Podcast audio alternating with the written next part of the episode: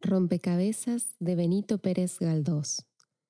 Narrado por María de Luján Chanfania. 1. Ayer, como quien dice el año tal de la era cristiana, correspondiente al cual, o si se quiere, al tres mil y pico de la cronología egipcia, sucedió lo que voy a referir. Historia familiar que nos transmite un papyrus redactado en lindísimos monigotes. Es la tal historia o sucedido de notoria insignificancia, si el lector no sabe pasar, de las exterioridades del texto gráfico, pero restregándose en éste los ojos por espacio de un par de siglos, no es difícil descubrir el meollo que contiene. Pues, Señor, Digo que aquel día o aquella tarde, o pongamos noche, iban por los llanos de Egipto en la región que llaman Hebel Esrit. Seamos eruditos. Tres personas y un borriquillo. Servía este de cabalgadura a una hermosa joven que llevaba un niño en brazos. A pie, junto a ella, caminaba un anciano grave, empuñando un palo que así le servía para fustigar al rucio como para sostener su paso fatigoso.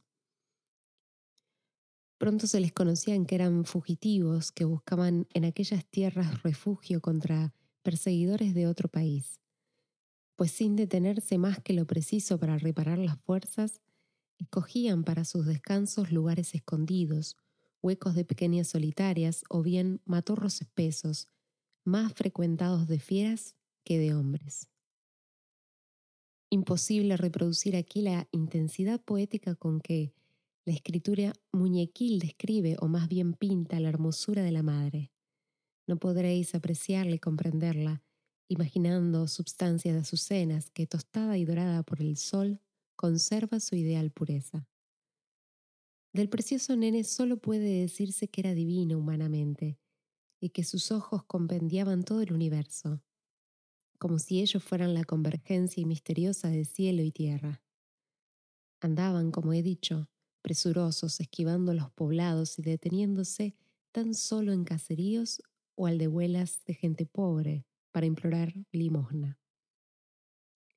Como no escaseaban en aquella parte del mundo las buenas almas, pudieron avanzar, no sin trabajos en su cautelosa marcha, y al fin llegaron a la vera de una ciudad grandísima de gigantescos muros y colosales monumentos, cuya vista lejana recreaba y suspendía el ánimo de los pobres viandantes. El varón grave no cesaba de ponderar tanta maravilla. La joven y el niño las admiraban en silencio. Deparóles la suerte, o por mejor decir, el eterno Señor, un buen amigo, mercader opulento, que volvía de Tebas con sin fin de servidores, y una cáfila de camellos cargados de riquezas. No dice el papyrus que el tal fuese compatriota de los fugitivos, pero por el habla, y esto no quiere decir que lo oyéramos, se conocía que era de las tierras que caen a la otra parte de la mar Bermeja. Contaron sus penas y trabajos los viajeros al generoso traficante, y éste les albergó en una de sus mejores tiendas, les regaló con excelentes manjares y alentó sus abatidos ánimos con pláticas amenas y relatos de viajes y aventuras que el precioso niño escuchaba con gravedad sonriente, como oyen los grandes a los pequeños, cuando los pequeños se saben la lección. Al despedirse, asegurándoles que en aquella provincia interna del Egipto debían considerarse libres de persecución, entregó al anciano un puñado de monedas y en la mano del niño puso una de oro, que debía de ser media pelucona o doblón de a ocho, reluciente, con endiabladas leyendas por una y otra cara. No hay que decir que esto motivó una familiar disputa entre el varón grave y la madre hermosa, pues aquel, obrando con prudencia y económica previsión, creía que la moneda estaba más segura en su bolsa que en la mano del nene, y su señora, apretando el puño de su hijito y besándolo una y otra vez, declaraba que aquellos deditos eran arca segura para guardar todos los tesoros del mundo. 2. Tranquilos y gozosos después de dejar al rucio bien instalado en un parador de los arrabales, se internaron en la ciudad que a la sazón ardía en fiestas aparatosas por la coronación o jura de un rey, cuyo nombre ha olvidado debiera olvidar la historia. En una plaza que el papiro describe hiperbólicamente como del tamaño de una de nuestras provincias, se extendía de punta a punta un inmenso bazar o mercado. Componíanlo tiendas o barracas muy vistosas y de la animación y bullicio que en ellas reinaba, no pueden dar idea las menguadas muchedumbres que nuestra civilización conocemos. Allí telas riquísimas, preciadas joyas, metales y marfiles, drogas mil balsámicas, objetos sin fin, construidos para la utilidad o el capricho. Allí manjares, bebidas, inciensos, narcóticos, estimulantes y venenos para todos los gustos. La vida y la muerte, el dolor placentero y el gozo febril. Recorrieron los fugitivos parte de la inmensa feria incansables y mientras el anciano miraba uno a uno todos los puestos con ojos de investigación utilitaria, buscando algo en qué emplear la moneda del niño, la madre, menos práctica tal vez, soñadora y afectada de inmensa ternura, buscaba algún objeto que sirviera para el recreo de la criatura.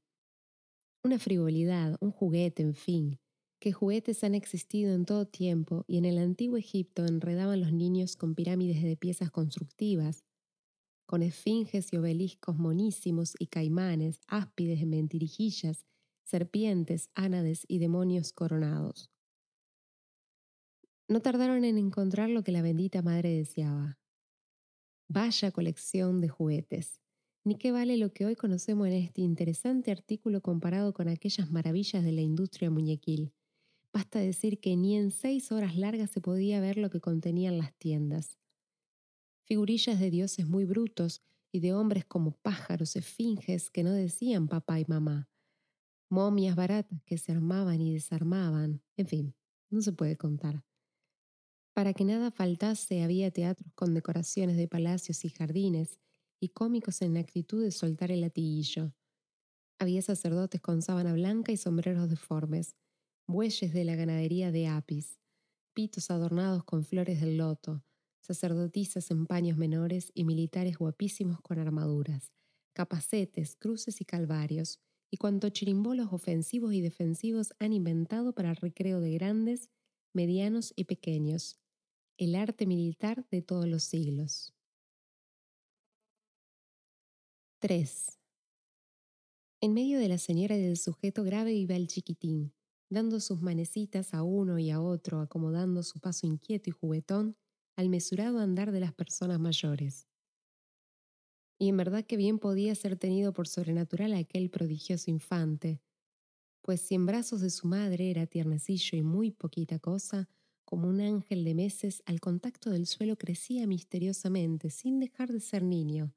Andaba con paso ligero y hablaba con expedita y clara lengua. Su mirar profundo, a veces triste, gravemente risueño a veces, producía en los que le contemplaban confusión y desvanecimiento. Puestos al fin de acuerdo los padres sobre el empleo que se había de dar a la moneda, dijéronle que escogiese de aquellos bonitos objetos lo que fuese más de su agrado.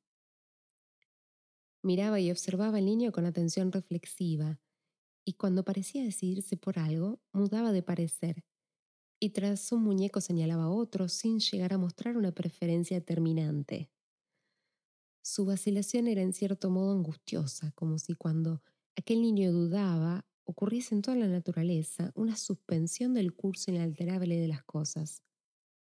Por fin, después de largas vacilaciones, pareció decidirse. Su madre le ayudaba, diciéndole, ¿Quieres guerra? ¿Soldados? El anciano le ayudaba también diciéndole, ¿quieres ángeles, sacerdotes, pastorcitos? Y él contestó con gracia infinita, balbuciendo un concepto que traducido en nuestras lenguas quiere decir de todo mucho. Como las figurillas eran baratas, escogieron bien pronto cantidad de ellas para llevárselas. En la preciosa colección había de todo mucho, según la feliz expresión del nene guerreros arrogantísimos que por las trazas representaban célebres caudillos, Gengis Khan, Cambises, Napoleón, Aníbal, santos y eremitas barbudos, pastores con pellizos y otros tipos de indudable realidad. Partieron gozosos hacia su albergue, seguidos de un enjambre de chiquillos ávidos de poner sus manos en aquel tesoro, que por ser tan grande se repartía en las manos de los tres forasteros. El niño llevaba las más bonitas figuras apretándolas contra su pecho. Al llegar, la muchedumbre infantil que había ido creciendo por el camino rodeó al dueño de todas aquellas representaciones graciosas de la humanidad. El hijo de la fugitiva les invitó a jugar en un extenso llano frontero a la casa, y jugaron y alborotaron durante largo tiempo, que no puede precisarse, pues era día y noche, y tras la noche vinieron más y más días que no pueden ser contados. Lo maravilloso de aquel extraño juego en que intervenían miles de niños, un historiador habla de millones, fue que el pequeñuelo, hijo de la bella señora, usando del poder sobrenatural que sin duda poseía, hizo una transformación total de los juguetes, cambiando las cabezas de todos ellos sin que nadie lo notase. De modo que los caudillos resultaron con cabeza de pastores, y los religiosos con cabeza militar. Vierais allí también héroes con báculo, sacerdotes con espada, monjas con cítara y en fin, cuanto de incongruente pudierais imaginar. Hecho esto, repartió su tesoro entre la caterva infantil, la cual había llegado a ser tan numerosa como la población entera de dilatados reinos. A un chico de Occidente, morenito y muy picotero, le tocaron algunos curitas cabezudos y no pocos guerreros sin cabeza. Rompecabezas de Benito Pérez Galdós. Benito Pérez Galdós nació el 10 de mayo de 1843 en Las Palmas de Gran Canaria y falleció el 4 de enero de 1920 en Madrid escritor español representante de la novela realista española del siglo XIX, académico de la Real Academia desde 1897 y nominado al Premio Nobel en 1912. Estudia en el Colegio de San Agustín de su ciudad y colabora en el periódico local El Ómnibus. Al terminar sus estudios en 1862, se traslada a Tenerife para estudiar el bachiller en artes y posteriormente se marcha a Madrid para estudiar Derecho. Allí acude a las tertulias del Ateneo y los cafés Fornos y Suizo, donde frecuenta a intelectuales y artistas de la época. Escribe en los diarios La Nación y El Debate. En 1873 inicia la publicación de la primera serie de los episodios nacionales contra Falgar. Su popularidad ante los lectores durante la década de los 90 va creciendo con su segunda serie de los episodios nacionales.